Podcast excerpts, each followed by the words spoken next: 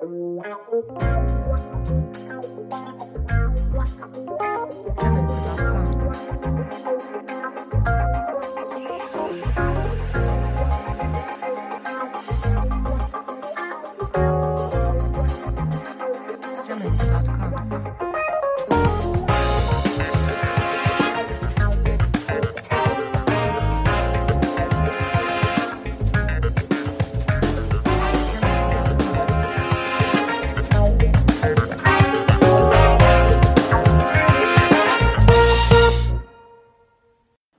Salve, salve galera, beleza? Tudo certo? Conexão Afro de volta na área. Aqui quem tá falando é o Hugo.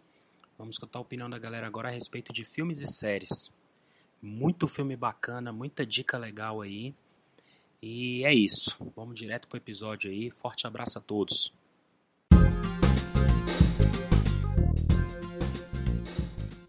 E aí, galera que ouve o nosso podcast, beleza? Então, meu nome é Arthur, Arthur Campelo. E tô bem nervoso para gravar esse podcast, né? Porque é um assunto que eu gosto muito também. Mas não só por isso, acho que é porque é a primeira vez que eu tô gravando podcast. Mas vamos lá, né? Hoje a gente vai falar um pouco de cinema. E eu, particularmente, sou um enorme condecorador da cultura brasileira, né? Tenho que discordar um pouco do que a galera diz sobre o cinema brasileiro. Assim, que dizem de maneira negativa, né? Sempre a gente tem uns comentários meio chatos em relação a isso, mas tudo bem. Gosto é gosto, a gente não pode discutir. Mas, como grande apreciador do cinema também, né?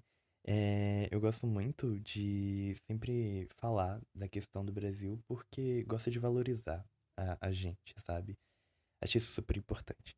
E graças a isso temos um local de fala, né, hoje em dia, graças ao cinema, de certa forma, por conta de uma liberdade que é invejada e desejada em outros países também, né? Aquela, aquele famoso, aquela famosa liberdade de expressão. E aí nos anos 70, né? O cinema, ele de certa forma, ele foi abordado ou ele foi taxado, na verdade, como um cinema lixo para algumas pessoas, né? Ou por conta do pornô chanchada, que era da questão, né, da sexualidade de certa forma mais questionável do ponto de vista estético e dramático da época, né? E a galera, quando, é, quando a gente fala, na verdade, do Brasil, o país do sexo e blá blá blá, a gente sempre tem isso como piada, né? A gente é inferiorizado, a gente acaba inferiorizando a nossa cultura, na verdade. E, cara, na verdade eu não acho que seja isso, né? É, eu acho que a gente tem muito vigor, acho que a gente tem que muito, muito que valorizar, na verdade, o nosso cinema, porque a gente tem um monte de obra incrível. E por que desse monte de obra incrível? Assim, eu quero recomendar pra vocês alguns filmes incríveis, que particularmente, tipo, eu me amarro muito. E que é super importante, sabe? Se a gente for ver, não de um ponto de vista tão estético, e mas sempre olhar um ponto mais fixo, do olhar de quem vê aquilo além do, do que só a galera fala, sabe? A gente deixar um pouco as opiniões de lado, assim. Porque, por exemplo, para mim mesma, galera, tipo, já conversei com pessoas que a pessoa virava pra mim e falava assim, não, porque o cinema brasileiro é só putaria. Desculpa a palavra, mas só putaria, só tem bagaceira, não tem nada que preste, né? Mas na verdade tem muita coisa que preste, né? E eu gosto muito de falar do cinema brasileiro, enfim, porque eu gosto muito dos filmes brasileiros, né? A gente tem como exemplo alguns filmes mais atuais, como por exemplo Bacurau, A Vida Invisível, que são filmes incríveis, né? É, e também tem O Paió, que é um filme para mim sensacional. Ele traz uma crítica, ele, uma abordagem muito sinistra, né? Da questão da, do racismo mesmo, né? Tanto é que tem uma parte que o, o personagem que ele é branco, Boca, né, que ele é interpretado pelo Wagner Moura, ele faz, ele agride verbalmente, né, o Lázaro Ramos que está interpretando o papel do Rock, né, que é o personagem negro interpretado por ele lá. E aí é, acontece essa agressão, que essas ofensas, na verdade, esse teor racista, depois que os dois têm uma, um desentendimento no assunto comercial. E aí começa um duelo verbal a partir dele. Tipo, é legal porque é um, um, o próprio Lázaro Ramos, ele enxerga uma provocação a, disseção racial, né? Trazer uma abordagem daquilo. E é, não só nesse filme do Opaió, como em outros filmes também, por exemplo, Bacurau, que, cara, quando eu vi eu achei muito incrível naquela parte, ou se a gente for parar para analisar toda a história, né? Não sei se quem tá ouvindo esse podcast já viu ou não, mas a galera que chega em Bacurau para poder invadir Bacurau é toda branca. E toda a população de Bacurau, assim, generalizando mesmo, é toda galera negra, preta, sabe? Então isso me lembra muito da tomada do Brasil, a colonização do Brasil. Tipo, quando o Brasil foi descoberto, entre aspas, né? A... Os europeus chegaram aqui para pegar tudo que era nosso, né? E aí os índios já estavam aqui, os índios foram escravizados, sabe? Então, tipo, que absurdo, né? Assim, a gente poder fazer essa analogia, mas do porquê que é importante a gente falar de cinema brasileiro e falar um pouco de racismo e da galera preta, essa questão de segregação e etc. dentro do cinema brasileiro, porque o cinema brasileiro ele serve como cunho social, né? Ele está disposto a abrir diálogos, críticas para a galera brasileira, sabe? Então, tipo, acho super importante essa forma que o cinema brasileiro usa para poder atingir a galera brasileira mesmo, para poder trazer esses assuntos que são extremamente importantes, né? E aí a gente tem dentro do cinema brasileiro a questão do erotismo, né, que na época acabou marcando o cinema brasileiro como sinônimo de nudez, palavrão, usando quase sempre temáticas parecidas como sexo, violência, extorsão, mas os filmes eram cômicos, né? Eles eram irônicos, mas que também eles serviam sempre para poder fazer críticas de cunho social, que eu acho super importante. E não só o Paió, como Bacurau, tem outro filme que eu particularmente acho incrível, que se chama é, Branco Sai, Preto Fica, que é do Adirley Queiroz, que é um cinematógrafo daqui de Brasília mesmo, e eu acho ele incrível porque ele fez duas obras já, né? Mas falando um pouco só dessa desse manifesto mesmo daqui de Brasília, em que ele cita muito questão assim de aborto urbanístico, né, brasiliense, na cidade satélites, onde um filme mesmo é interpretado na Ceilândia, por exemplo. É, e ele traz essa questão da democracia racial que tem em volta ali da galera, né? A segregação da periferia em Brasília ainda é algo que instiga o cineasta, no caso o Adirley, e isso fica muito claro, né, no, nesse projeto dele esse Branco Sai, Preto Fico, ele é um filme sensacional. Então, tipo, é uma parada que eu super recomendo.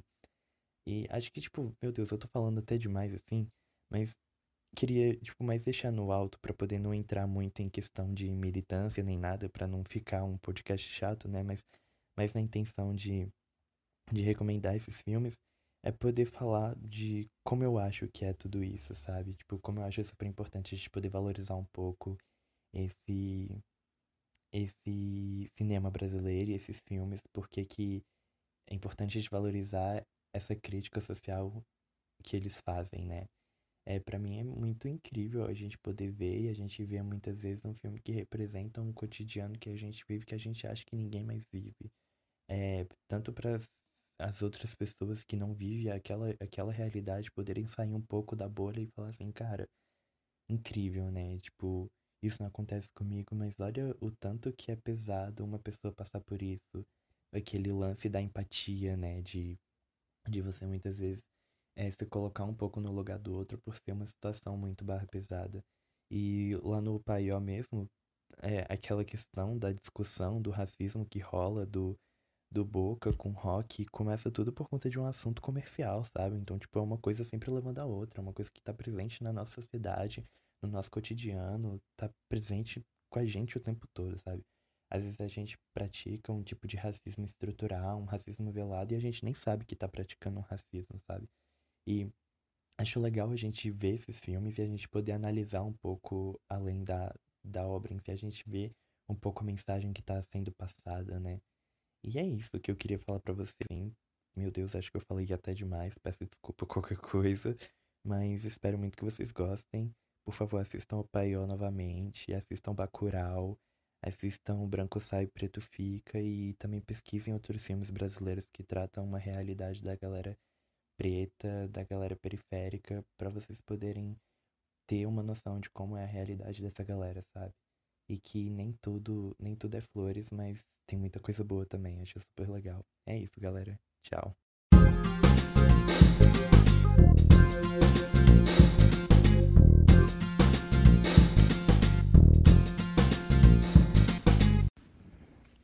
Valeu, Arthur, pelas dicas aí. Muito bom. Muito legal ver cinema nacional, né? Arthur falou bastante cinema nacional. Cara, Bacurau para mim é sucesso demais. É um filme muito bom, vale muito a pena ser visto. É... Bacurau tem uma, uma pegada muito interessante com relação ao questionamento, né, cara? Eu, quando assisti o filme, as mesmas perguntas que eles fazem dentro do filme, você, como telespectador, acompanhando aquela história, você faz, a indignação você sente também. É um filme sensacional, um filme impressionante, um filme muito forte, filme que não é todo mundo que vai gostar, mas, cara, vale muito a pena. Vale muito a pena assistir Bacurau. É, Branco sai, preto fica, valeu pela dica. Esse eu vou assistir com certeza, de Brasília, né, cara? Vou assistir demais esse filme aí. Agora vamos com as dicas de filme da Júlia.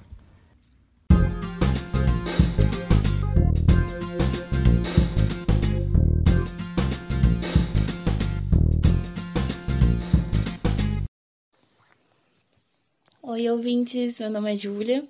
Eu faço parte do, da equipe do projeto Conexão Afro e eu sou da área de logística e de embaixadores. Acabei de entrar na área de podcast espero aparecer aí nos próximos episódios. E seguindo o tema desse segundo episódio, eu queria começar falando sobre o filme Felicidade por um Fio. A temática do filme é como o nosso cabelo é importante para determinar nossa autoestima. E o quanto a gente não precisa do nosso cabelo para isso também. Eu me identifiquei muito com esse filme por conta disso, porque eu nunca conheci pessoas negras que não tivessem questões com cabelo. É, eu mesma ainda tenho questões com cabelo, questões, coisas que eu quero me desprender, que eu quero desconstruir. E esse filme é muito interessante porque trata de uma mulher que teve a vida inteira o seu cabelo alisado e toda a confiança que ela tinha nas relações dela girava em torno do cabelo, seja na vida profissional, na vida amorosa, entre as amigas dela e até na vida familiar dela. Ela a confiança que ela tinha e toda a autoestima que ela tinha nela mesma era girava em torno do cabelo dela. E em dado momento ela teve se encontrou forçada a aceitar o cabelo dela natural e foi uma transformação para ela na vida dela. Foi difícil, mas foi uma transformação. E eu me identifiquei bastante com esse filme por conta disso. Seguindo talvez um, uma linha parecida, a minissérie a, a, história, a vida e história de da Madame C.J. Walker também trata de cabelo e autoestima. A gente sabe que cabelo é importante também, né? Mas esse, essa minissérie, ela não me tocou por conta disso, ela me tocou mais por conta da maneira que ela se impôs em uma sociedade muito machista, muito patriarcal. Então, ela falava em lugares que ela não poderia por ser mulher.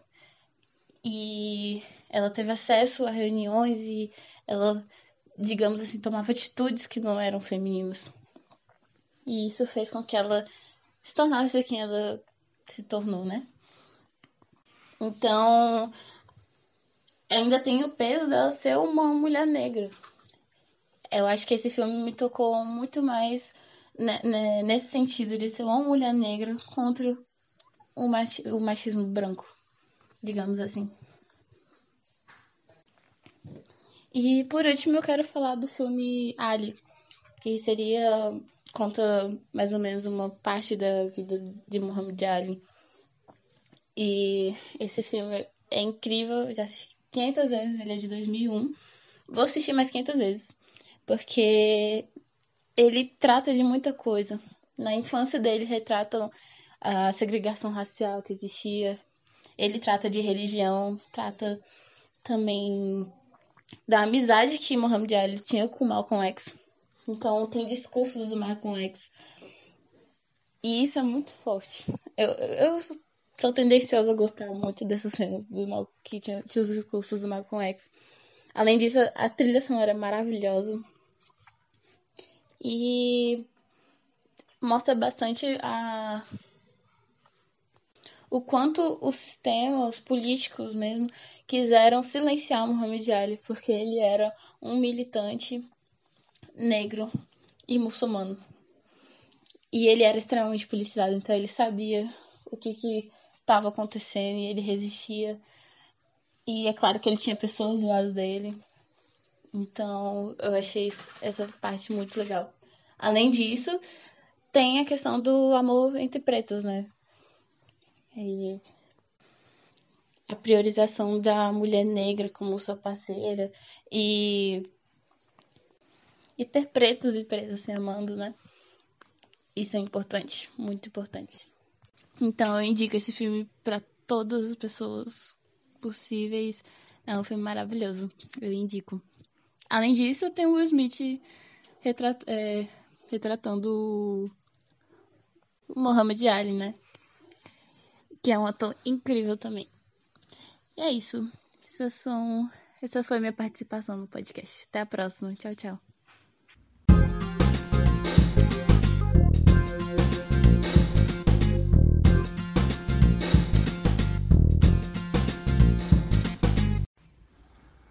Valeu, Júlia, pelas dicas aí, pelo comentário. Felicidade por um Fio eu nunca vi, não tinha visto, não conheço esse filme, realmente eu vou, vou atrás, mais uma dica boa aí. É, Madame C.J. Walker eu comecei a ver, preciso terminar, mas parece uma série muito boa e tá, tá bem recomendada, tá todo mundo falando, né, cara? É uma série que tá bombando aí. Mas a Júlia falou um negócio bacana sobre cabelo e eu queria dar uma dica para vocês. O documentário que ganhou o Oscar, Hair Love, é um documentário muito bom. Tá de graça no YouTube lá. Muito bom de ver. Fala também sobre cabelo. Trata das mesmas questões que a Júlia falou sobre o filme, sobre a série. É, a importância do cabelo, né, cara, pra, pra nossa cultura é, é fundamental. E Hair Love é lindo, cara. O documentário é lindo. Mereceu ganhar o prêmio. Ganhou o prêmio de curto animado no último Oscar. Mereceu demais. Vale muito a pena ver. Ele é curtinho, curtinho, curtinho mesmo. Eu acho que é menos de 10 minutos, cara. Muito bacana, muito bonitinho. E vale a pena. Sobre ali, não lembro, cara. Não lembro se eu vi. Sinceramente, eu não lembro se eu vi, mas é muito bom também, eu tenho certeza. Com certeza. E tem o Will Smith, o Will Smith também gosto muito dele. Preciso ver esse daí. Júlia falou que no filme tem falas do Malcolm X, né, cara? É... Malcolm X tem um filme muito bom dirigido aí pelo Spike Lee, que eu acho até que é o melhor filme sobre o Malcolm X. Esse filme do Spike Lee. Spike Lee é um diretor que a gente vai falar bastante dele aqui. E vale a pena. Eu agradeço demais pelas dicas aí. Vamos ao próximo, com o Ícaro.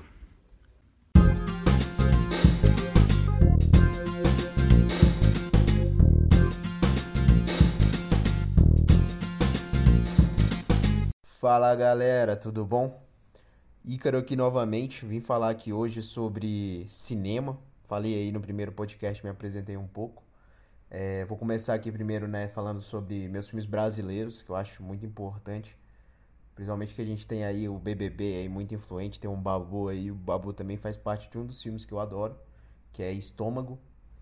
É... Estômago ele é um filme que conta sobre um anti-herói assim, se a gente for colocar nesse aspecto.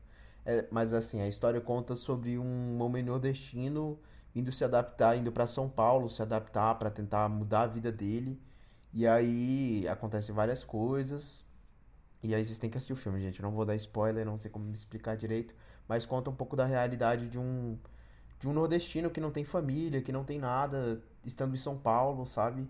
E, e principalmente assim, não é uma pessoa estudado, saca? Sem ensino médio, sem nada, assim, ele só vai pra viver, pra tentar ter uma vida melhor do que ele tinha. E ele acaba se adaptando, né? às situações e é, é um filme maravilhoso.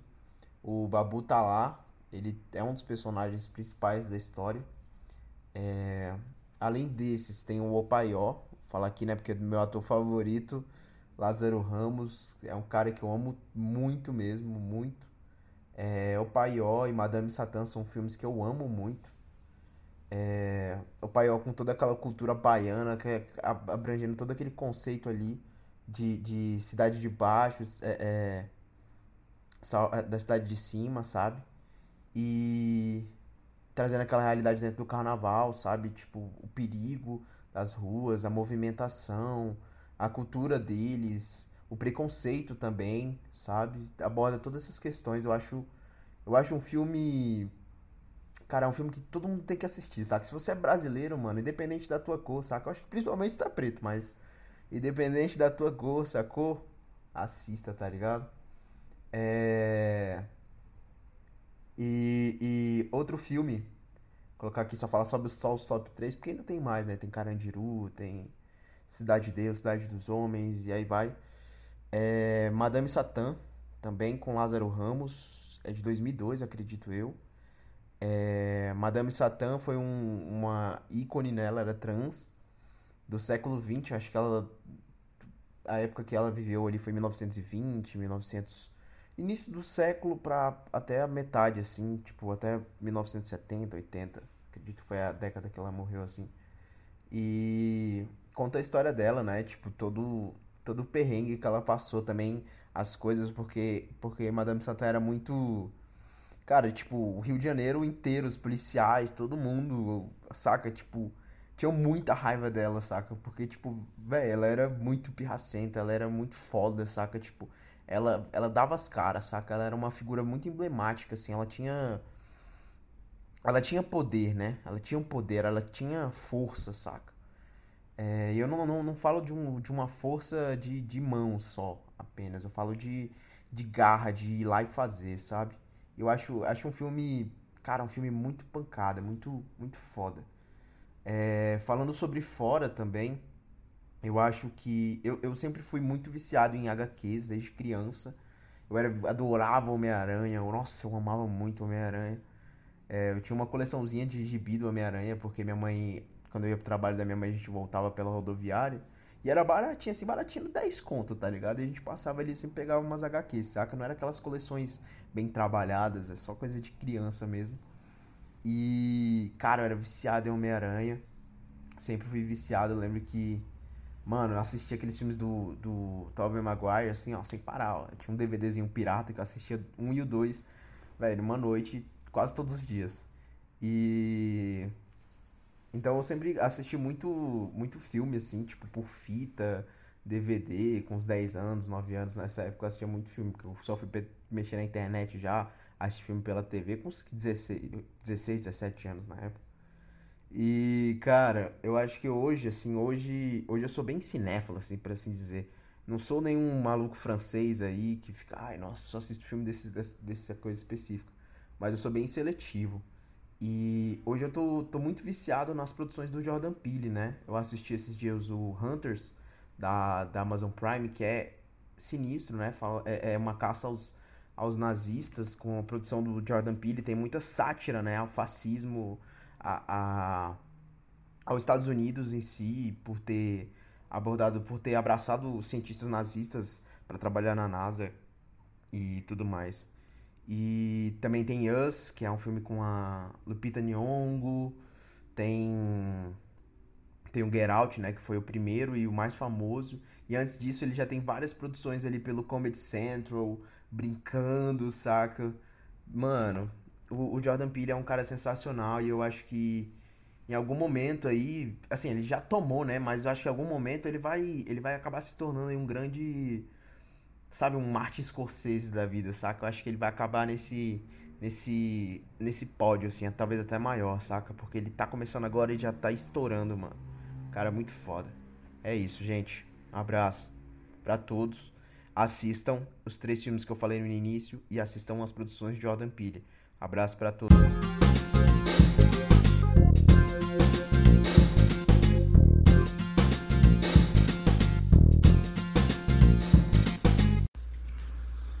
Valeu, Ícaro. Show de bola. Muito bom, cara. Dicas excelentes aí, cara. Estômago, opa aí, ó, Madame Satã. É, o Ícaro falou uma parte muito legal. Um diretor que eu gosto muito, cara, que é o Jordan Peele. É, dar uma dica para vocês aí, eu não sei como é que vai ser, né? Esse ano tá meio complicado, né, cara, por causa da pandemia, do Covid. Mas Jordan Peele tava pretendendo fazer um filme, cara. É... Devia estar tá até já em fase de produção. Eu acho que ele já, já tinha. Já tá até pronto pra sair, porque já tem até trailer, né, cara? É... Procurem aí, cara, Candyman. Candyman é um, um, é um filme, cara. Tem uma história muito interessante com Candyman. Quando eu era moleque, eu. Meu pai, ele tinha. tinha assistido Candyman, cara, tipo, um sinal liberado de TV a cabo, sabe quando você pega o, antena, você mete na televisão assim, libera uns canais, cara? Eu era moleque, era moleque. Peguei a antena, uma antena, a gente tinha acabado de mudar para um apartamento, tinha uma antena lá. A gente pegou essa antena e botou na, na televisão, era uma televisãozinha branca pequenininha que eu tinha assim. Eu e meu irmão, a gente dormia junto. E a gente colocou essa antena na televisão e tinha uns filmes liberados. Lá tinha um canal liberado que era HBO, a HBO tava liberada. Aí a gente, pô, velho, vamos assistir, a gente assistia HBO direto. De madrugada passava os filmes de terror, cara. E passou Candyman, cara. Passou Candyman versão original. Primeira, primeira versão desse filme. Eu nunca esqueci que era um filme de terror, morri de medo, né, cara? É um conto negro até é uma, um conto afro-americano. É uma história sensacional, cara, sensacional. É um conto que eles têm lá, tipo um conto de terror que os americanos têm. E eu não, não esqueço nunca desse filme, cara. E passaram mil anos aí, né, cara? Tem muito tempo. Esse filme, salvo engano, deve ser de 80 ou 90, por aí. E agora o Jordan Peele vai trazer uma versão, uma continuação. Ele não vai nem fazer remake, não, cara. Ele vai continuar a história de onde parou. Candyman acho que saiu um e o dois. Ele vai continuar a história de onde parou, cara. E, meu irmão, Jordan Peele é sensacional, cara. É um diretor que vale muito a pena conhecer, cara, o trabalho dele, cara. É, o Ícaro falou muito bem. Cara, se você não assistiu, corra. Meu irmão, você não sabe o que você tá perdendo. O Nós, eu Particularmente eu não gostei tanto de Nós como eu gostei do Corra. Corra você assiste, meu irmão. Cara, Corra é muito bom. Corra é muito bom. O filme, ele é terror, mas não é um terror assim que que você vai ficar, não é um terror que não vale a pena ver. Pelo contrário, quem não gosta de filme de terror, tem gente que tem medo, né, cara, de filme de terror. Filme de terror, eu gosto, eu particularmente gosto, cara. Meu irmão, suspensezinho indo para terror assim, cara, é sensacional. Corra, olha, sem brincadeira, você tem que colocar corra no teu repertório, cara. Tem que colocar corra aí na tua na tua história, você vai gostar demais. Corra, cara. É muito bom, vale a pena demais. Tem um ator muito bom que ele fez inclusive Pantera Negra e ele fez também uma série muito boa da no Netflix que é Black Mirror, né, cara? E tem uma menina que tá num filme novo aí do do da Netflix também, não vou lembrar o nome, das atrizes, mas cara, Corra vale a pena demais. Corra é muito bom, cara. Antes tem a Lupita, né, cara? Lupita. Nossa, Lupita é muito boa como atriz, pode ir tranquilo. Mas Jordan Peele, cara, qualquer filme que o Jordan Peele fizer, eu vou assistir. Porque, cara, ele, do jeito que o Ícaro falou, cara, ele tá despontando como um diretor sensacional. A obra dele tá ficando um filme melhor do que o outro, cara. Sempre atores negros na na frente, entendeu? Como papéis principais e sempre tem uma crítica social ali no meio do da história. Vai ter um terrorzinho, vai ter um uma pegada, mas cara, a crítica social é sensacional. Do Corra principalmente, cara. O Nós ele pega mais pesado ainda, mas no Corra fica um negócio sutil, uma crítica social sensacional. Vale a pena demais. Pode assistir tranquilo. Agora a gente vai com as dicas aí do velho Banzo.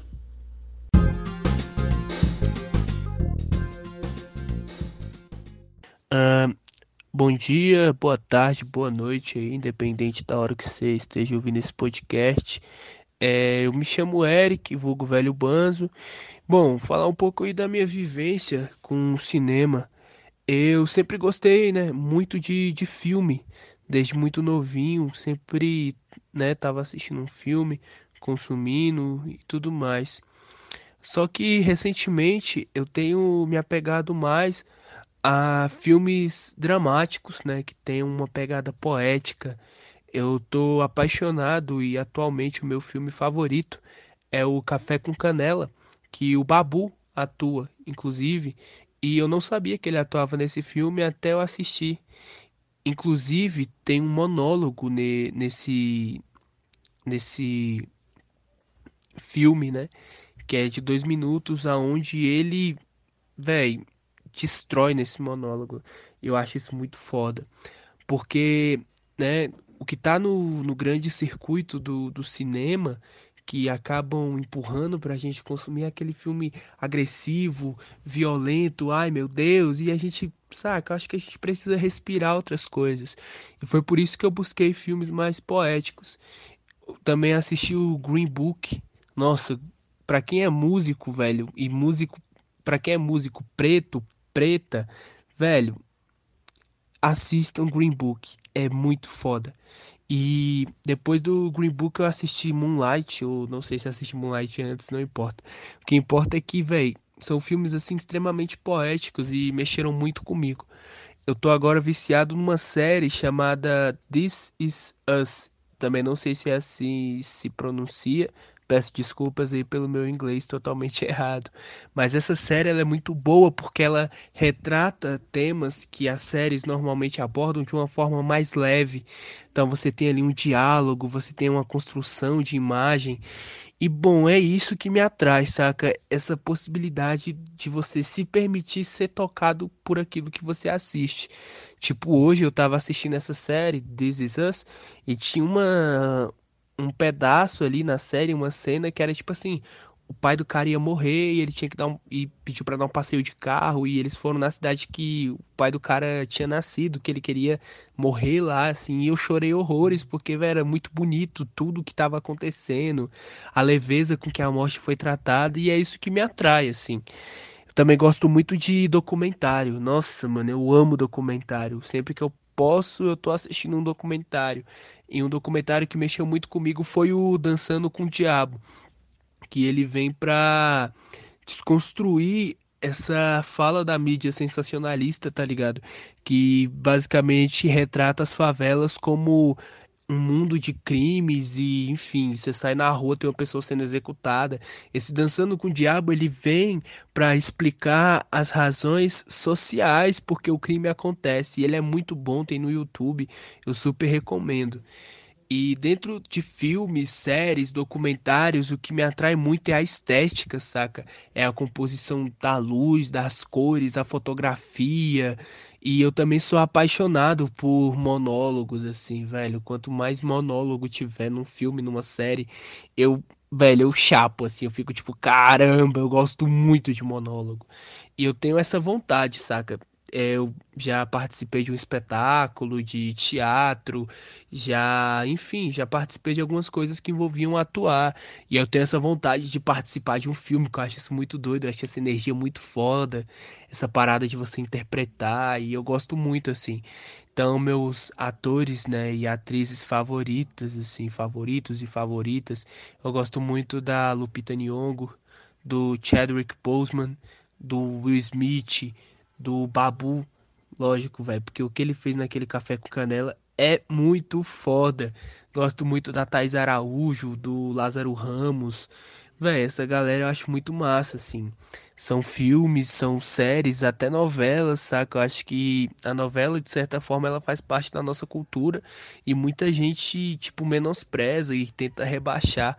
Eu acho que não, acho que a gente tem que ler, ver, ouvir de tudo, até pra gente se conhecer, né? E é isso, mano. E o que me faz ver um filme, uma novela, uma série, é a possibilidade de eu me identificar com a história que está sendo contada. Eu espero aí ter ajudado de alguma forma, peço perdão pelas redundâncias. É nós e tamo junto.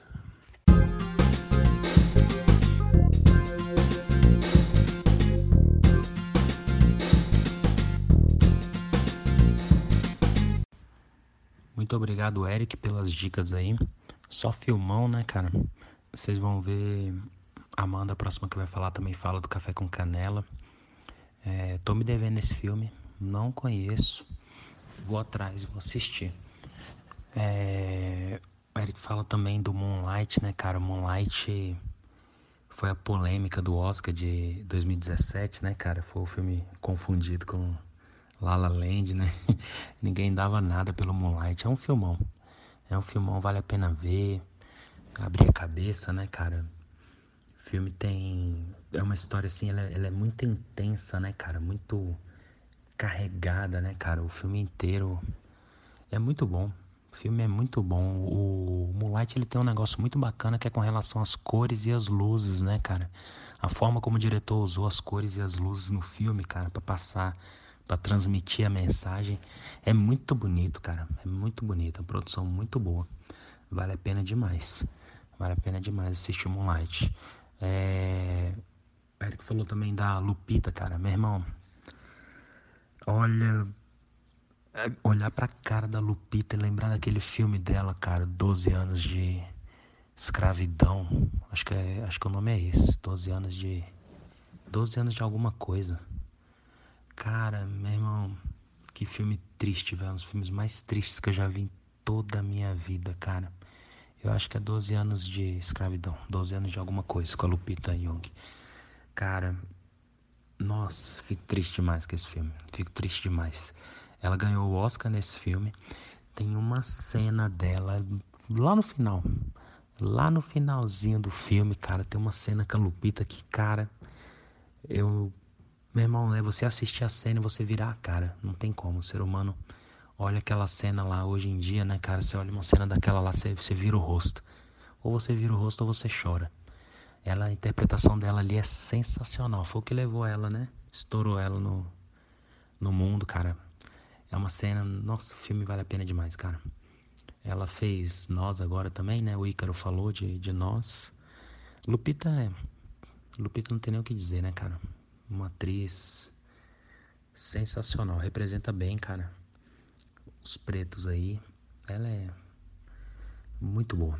Os filmes dela são muito bons. Agora a gente vai ver as dicas da Amanda aí.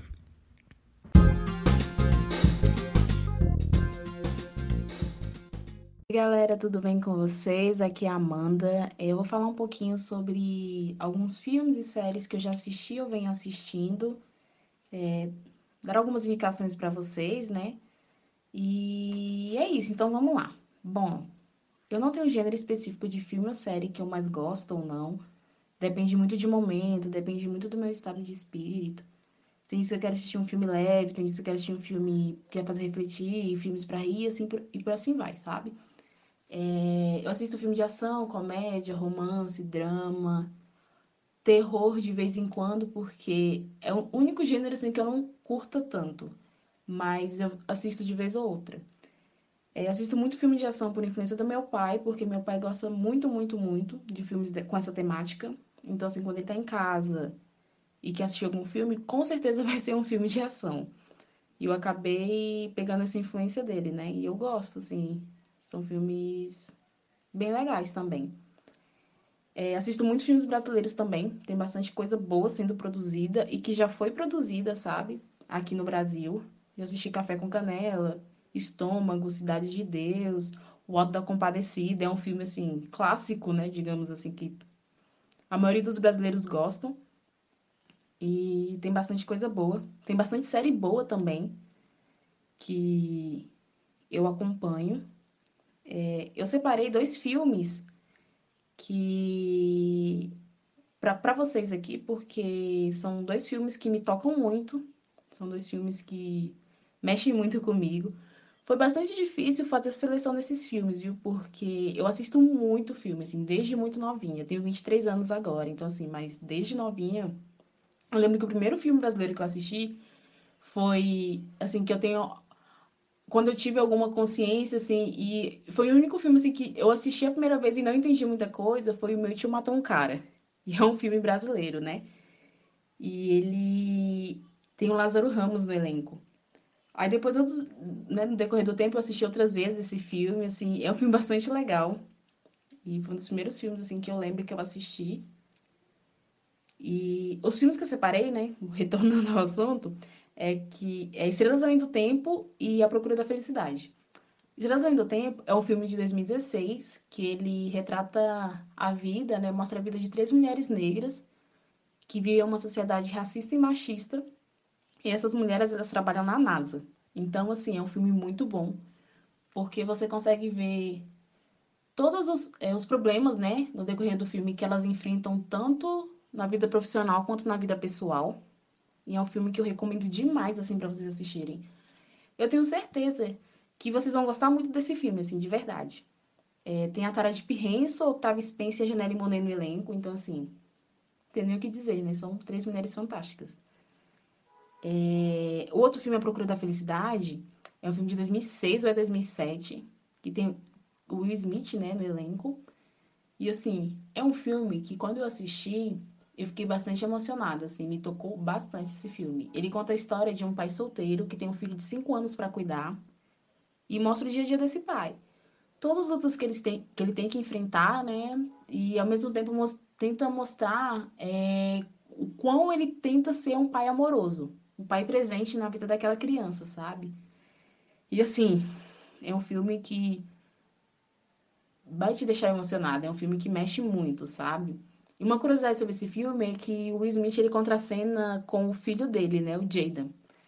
E é muito interessante ver, eu achei muito interessante, né, como ele traz emoções e os sentimentos do, de pai, né, de ser pai, tanto na vida real quanto no filme, já que ele contracena com o filho mesmo. Então, assim, é um filme que eu recomendo demais. Também tenho certeza que todo mundo vai gostar bastante, quem for assistir. É, agora, série. Eu assisto muita série também, já assisti muita série. É, eu também não tenho um gênero específico de série para assistir. E, assim, um problema que eu tenho com série é que eu assisto várias ao mesmo tempo. Eu não consigo assistir só uma de cada, uma de cada vez, sabe? Eu assisto várias ao mesmo tempo. E acontece que às vezes eu nem consigo terminar todas as temporadas, dependendo se a, a, série for muito longa ou tudo mais. Assim, eu também não gosto muito de série muito longa, muito extensa, com muitas temporadas. Assim, se eu for assistir, que, uma série tem que me prender bastante. É, eu tô assistindo agora, comecei há pouco tempo, This Is Us. É uma série bastante legal, assim, que... Eu assisti poucos episódios, então, assim, não tem como falar muito sobre. Mas, assim, muitos amigos meus assistem e diversas vezes estavam, Amanda assiste, Amanda assiste, Amanda E eu fui lá, né, e dei uma chance. E eu tô gostando muito. Acho que eu tô na metade da temporada, da primeira temporada ainda. É um, uma série que entra na categoria drama. Então, assim, é uma série que vai te fazer chorar, com certeza. Que todos os meus amigos falam que não tem como você não chorar em nenhum episódio. E assim, alguns eu já fiquei um pouco emocionada, assim, não chegou a, escorrer uma lágrima, né? Mas eu tenho certeza que isso vai acontecer. Até eu terminar, vai, com certeza vai acontecer. Eu assisto de tudo, assim. É... Eu tenho um filme, voltando nos filmes, tem um filme que eu assisto, assim, eu não sei o porquê, mas eu gosto muito desse filme, que é Guerra Mundial Z. Eu fico me perguntando, porque ele não entra em nenhuma das categorias dos quais os filmes eu indiquei para vocês agora, né? Mas é um filme, assim, que diversas... Eu já assisti esse filme tantas vezes, tantas vezes. Aí eu fico, assim, né? Pra quem não assistiu, é um... É como se tivesse um, apocalipse zumbi no filme. E que as pessoas viram zumbis. É muito louco esse filme, né? Que tem um Brad Pitt no elenco. E aí você começa a ver, tipo assim, porque tem um, um país lá que ele já estava preparado para caso isso acontecesse. Porque querendo, nos Estados Unidos tem essas coisas, né? Que as, eles têm muito medo, negócio tipo de um vírus, de não sei o que, etc e tal, acontecer, né? Surgir. E não sabe como é que. Se eu não me engano, no filme não, não fala como é que surge é, esse, esse essa coisa que não sabemos o nome, como as pessoas viram o zumbi. Mas assim, é um filme muito bom, gente. O filme te prende de uma forma que você fica assim, meu Deus, poderia ter feito isso, por que não fez aquilo? Por que não mandou tal pessoa? Né? Eu ficava muito louca, assim, sabe, assistindo esse filme. E é um filme que eu gosto muito, assim, porque eu não sei, mas eu gosto dele. E é isso, assim. Tem uma série que eu assisti há pouco, pouco tempo, assim, eu acompanhei algumas temporadas, foi Grownish, que é um spin-off de Blackish, que lá fora eles falam que é um sitcom. É uma série leve, mas que aborda, é, Grownish, né, que aborda questões raciais, LGBTs. E é muito interessante essa série, porque mostra a vida, né, da Zoe, que é interpretada pela Yara Shahid. E ela na universidade, com um grupo de amigos dela, tem bastante coisa, acontece muita coisa, assim, que você fica meio... Meu Deus, quanta coisa acontece na vida dessa jovem. Mas é muito boa, assim, também, que eu recomendo. Assim, foram alguns filmes, né, e séries que eu trouxe aqui para vocês, porque assim, eu poderia ficar horas e horas falando. Ia ficar extenso, já tá ficando extenso a minha fala, né? Mas assim, espero que vocês deem a chance para todos os filmes e séries que eu indiquei e espero que gostem, que curtam bastante. E é isso.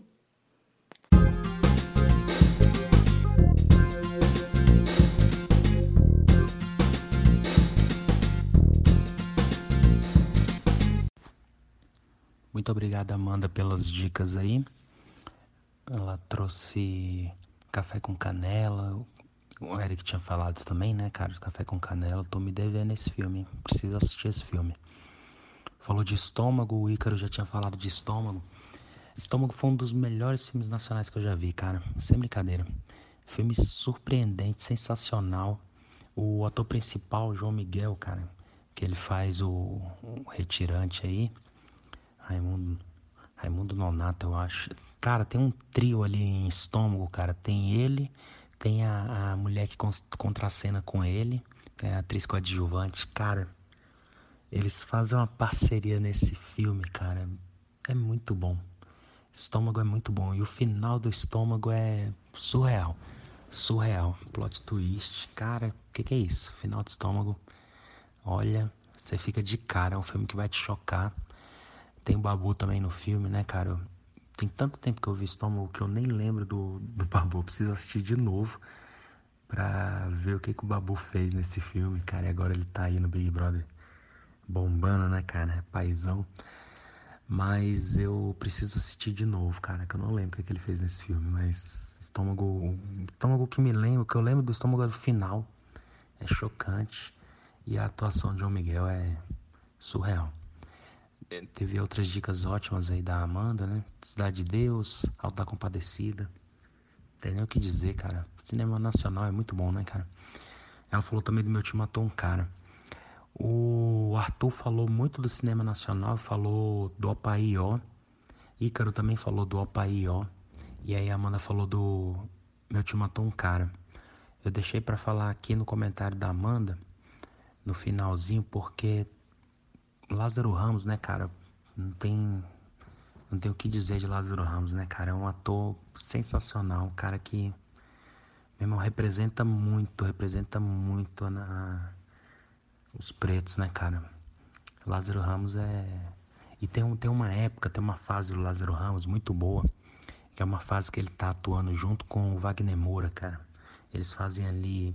Os dois são da Bahia, né, cara? Eles têm uma sintonia muito forte, eles são amigos da, desde a época de, de Salvador aí, de teatro, de. Cara, eles têm uma sintonia muito boa. Então, todos os filmes que tem os dois, vale a pena assistir. E eles tiveram uma fase surreal, uma fase muito boa, mesmo assim, cara, que foi quando eles fizeram Cidade Baixa. Vale muito a pena, fica a dica. Cidade Baixa, Carandiru, Opaió. Aí o Lázaro Ramos entra com o meu time, matou um cara entra com um homem que copiava. Cara, só filmão, só filmão. Lázaro Ramos é um cara assim. Do, do Lázaro Ramos, cara, meu tio matou um cara que é.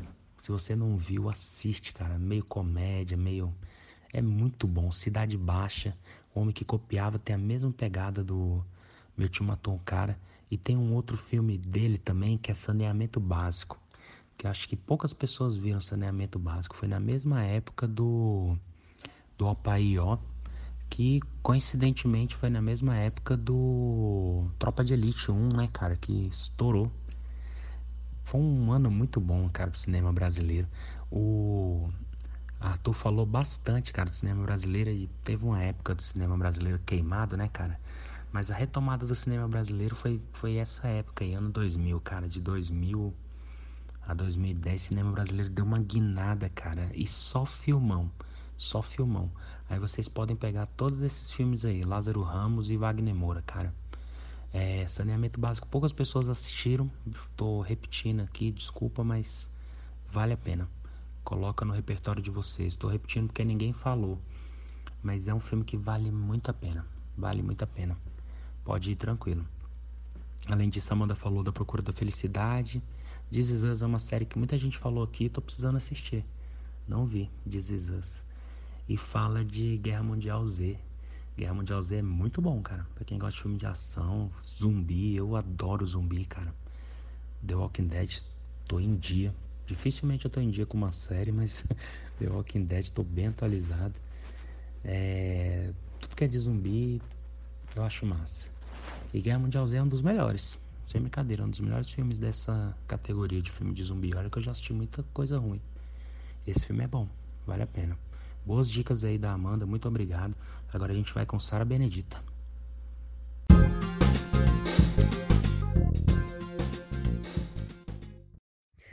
Olá, gente. Meu nome é Sara Benedita e hoje o papo é sobre séries e filmes. Eu vou entrar mais para a parte de filmes porque séries é uma plataforma que eu não tenho muito acesso. Infelizmente, eu assisto super pouco sobre séries, então não vou ter muito o que falar sobre uma discussão sobre. É, tem apenas uma que eu vi e gostei bastante, que foi Os Olhos que Condenam. Eu achei muito interessante o que apresenta nessa, no caso, minissérie. É, que se passa nos Estados Unidos, mas é algo que a gente pode retratar aqui no Brasil. É algo que pode ser discutido aqui no Brasil também, da mesma forma.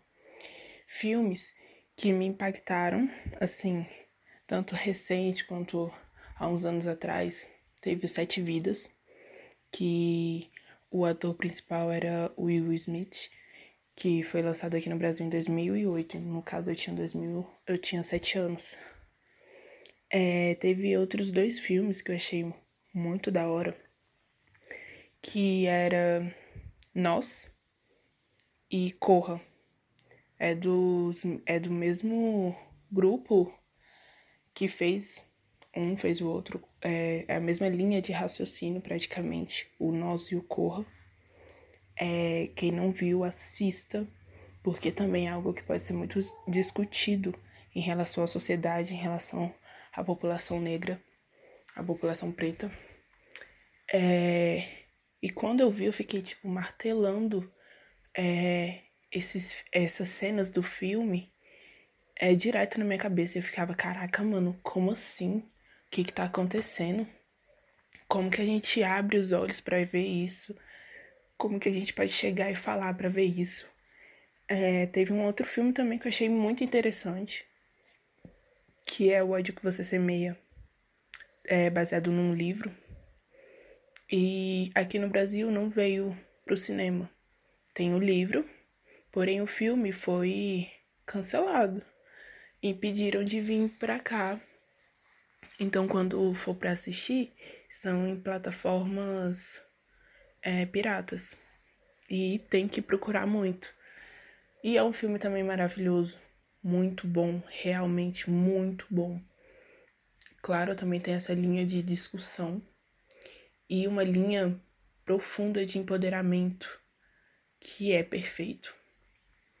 É... Sobre super-heróis. Quem curte pra caramba, né? Eu sou uma pessoa desconectada um pouco desse mundo de super-heróis. Nunca estive, tipo, presente nisso. Nossa, tá acontecendo isso. Nossa, mandaram isso e aquilo. Nossa, vai lançar isso. Eu nunca fui desse jeito. Mas eu gosto muito do Super Choque, né? Não é muito ativo hoje em dia, mas era um dos super-heróis que eu acompanhava quando era criança e o Pantera Negra, por gibi e tudo mais. Esses eram os que eu mais gostava mesmo. E o Hulk. Acho que o lado bravo do super-herói, que era o Hulk, me encantava. É... Para quem gosta de acompanhar filmes e séries, também a maioria curte atores também, né? Eu vou falar de duas, duas atrizes que eu gosto pra caramba, que são a Zezé Barbosa e a Cris Viana, que é, são duas atrizes que eu gosto muito, eu acho o trabalho delas muito maravilhoso. E do jeito que elas interpretam um personagem. Pode ser de comédia, pode ser de terror, pode ser drama, elas fazem um trabalho perfeito, fora que são mulheres empoderadas, pretas da sociedade e que estão sempre em pautas, sempre estão discutindo é, a vivência delas fora dos estúdios. Eu acho isso muito interessante. Então, é isso. Obrigado por mais um tempinho e espero estar com vocês em uma outra conversa.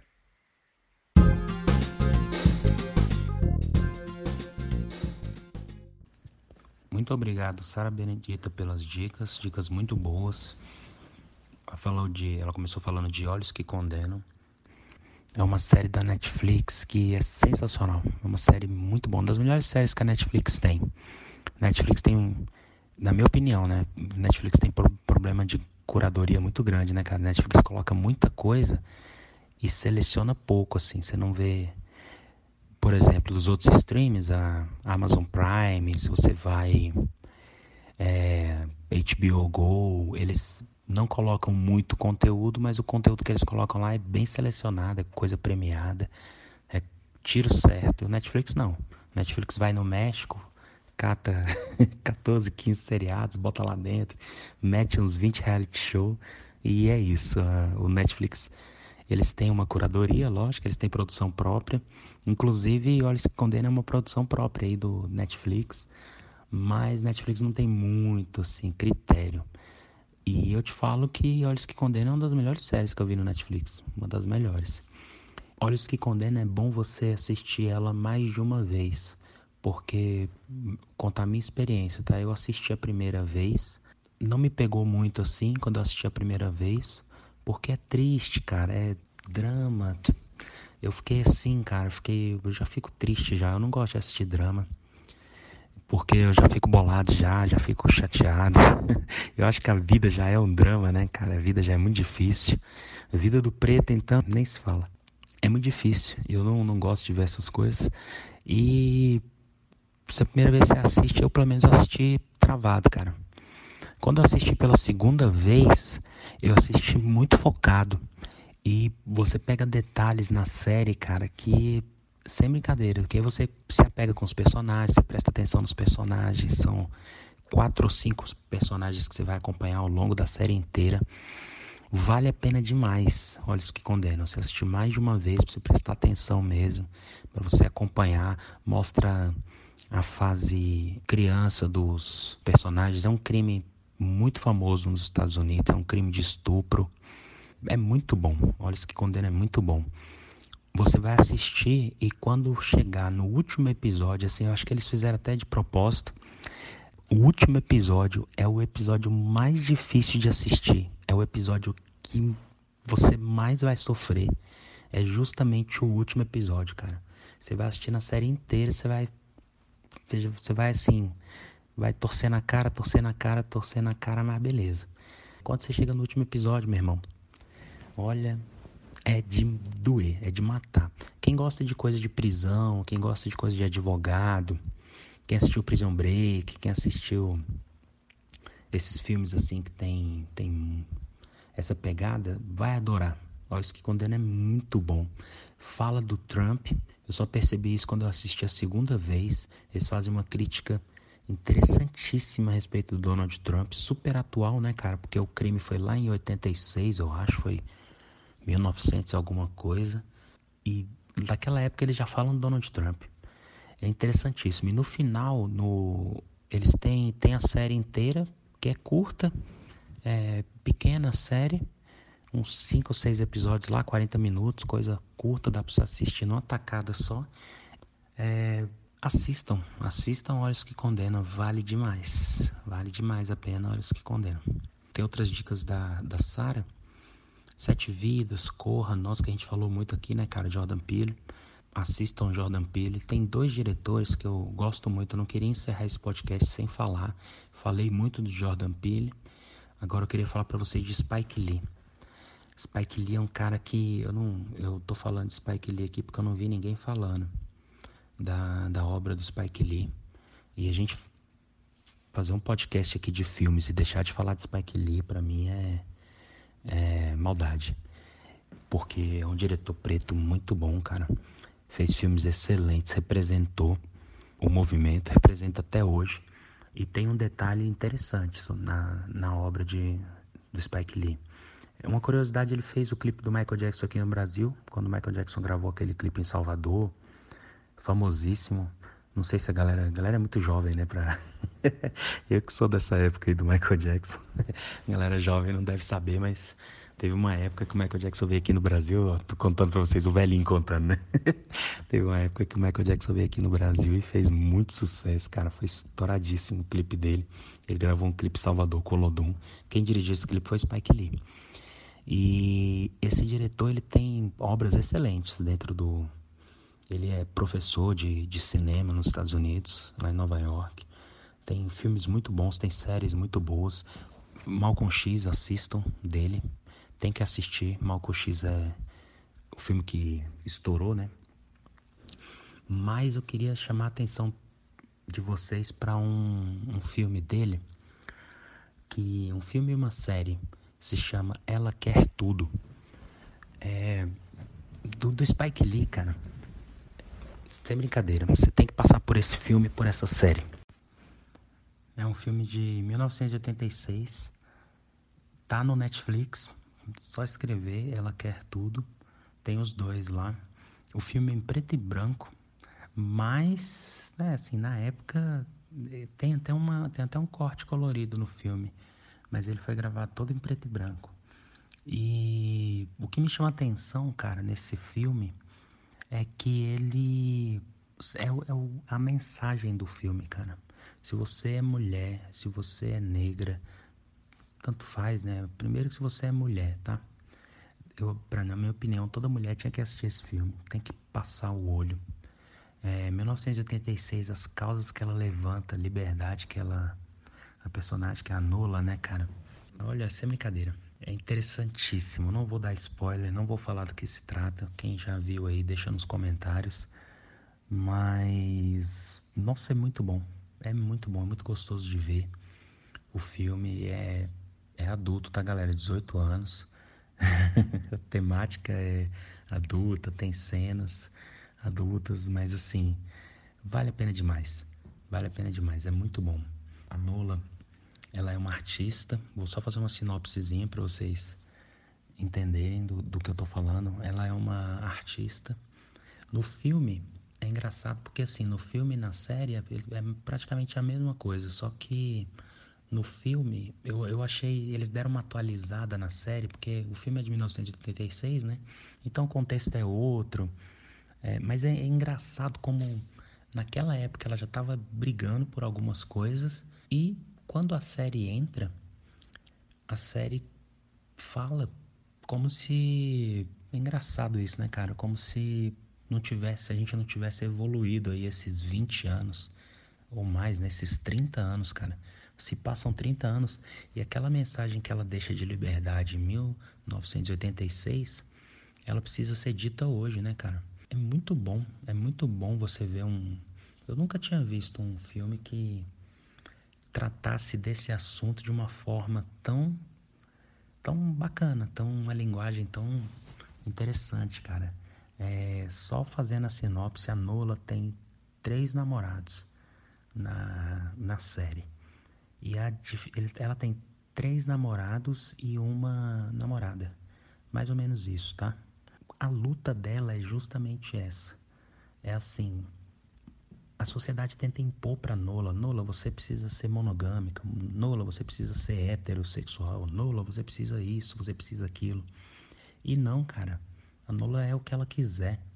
Eu acho, eu acho isso surreal. É, não, não quero dar spoiler, cara, mas assistam, cara, porque é muito bom, é muito bom para abrir a mente, é muito bom para desconstruir, né, cara? Trata do feminismo de uma forma que dificilmente você vai ver uma outra obra tratando. Achei muito corajoso Spike Lee. Trata do feminismo, misoginia, tantos assuntos que a gente vê hoje em dia que tá muito na moda aí, né, cara? E principalmente tem a questão racial envolvida lá. A luta pela liberdade da Nola, cara, dela ser o que ela quiser, a hora que ela quiser, se relacionar com quem ela quiser. Fora que tem uma música sensacional, tanto no filme de 86 quanto na série atual.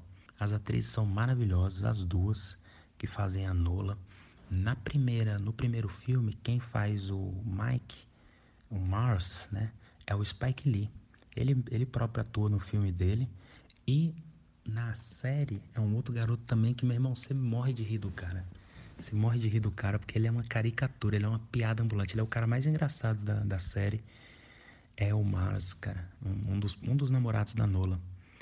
Na série ela ainda vai mais além, porque ela tem mais relacionamentos na série do que no filme. E no filme acontece uma cena que não acontece na série, que é chocante assim, cara. E a série eu não vi, até, até onde eu vi a série eu não terminei de ver. Só tem duas temporadas só. Infelizmente a série não vai ser ela é da Netflix, mas ela não vai ser continuada no Netflix, só ficou entre a primeira e a segunda temporada. Não terminei de ver a segunda, vou terminar de ver, mas cara, é muito bom. Eu gosto demais dessa série. Eu, eu conheci primeiro pela série do que pelo filme. Depois que eu fui conhecer o filme. E, nossa, é, é uma série que vai ficar marcada na tua cabeça. Eu gosto demais de Ela Quer Tudo, Spike Lee. A obra de Spike Lee pode ir, tranquilo. Spike Lee é muito bom. Muito bom. Dois diretores aqui que o pessoal falou bastante, Jordan Peele e o Spike Lee pode ir tranquilo. São excelentes dicas do pessoal aqui. A Sara ainda falou do ódio que você semeia. É, muitas dicas boas aqui do pessoal, tá? só queria encerrar com a, com o Spike Lee, porque ninguém falou. Se, se alguém tiver mais alguma dica para dar, quiser mandar um áudio pra, pra gente, manda. É, a gente coloca aqui, tranquilo. E é isso aí, galera. Estamos encerrando aqui o nosso episódio, nosso podcast. Aguardem aí que vão vir novidades aí. Um abraço para vocês e até a próxima. Esse podcast tem o patrocínio da Que Beleza Esmalteria. Que Beleza Esmalteria, tudo junto no Instagram. Pode visitar lá, galera. Segue o perfil deles. Unha, cerveja, música, brechó e arte. Que Beleza Esmalteria.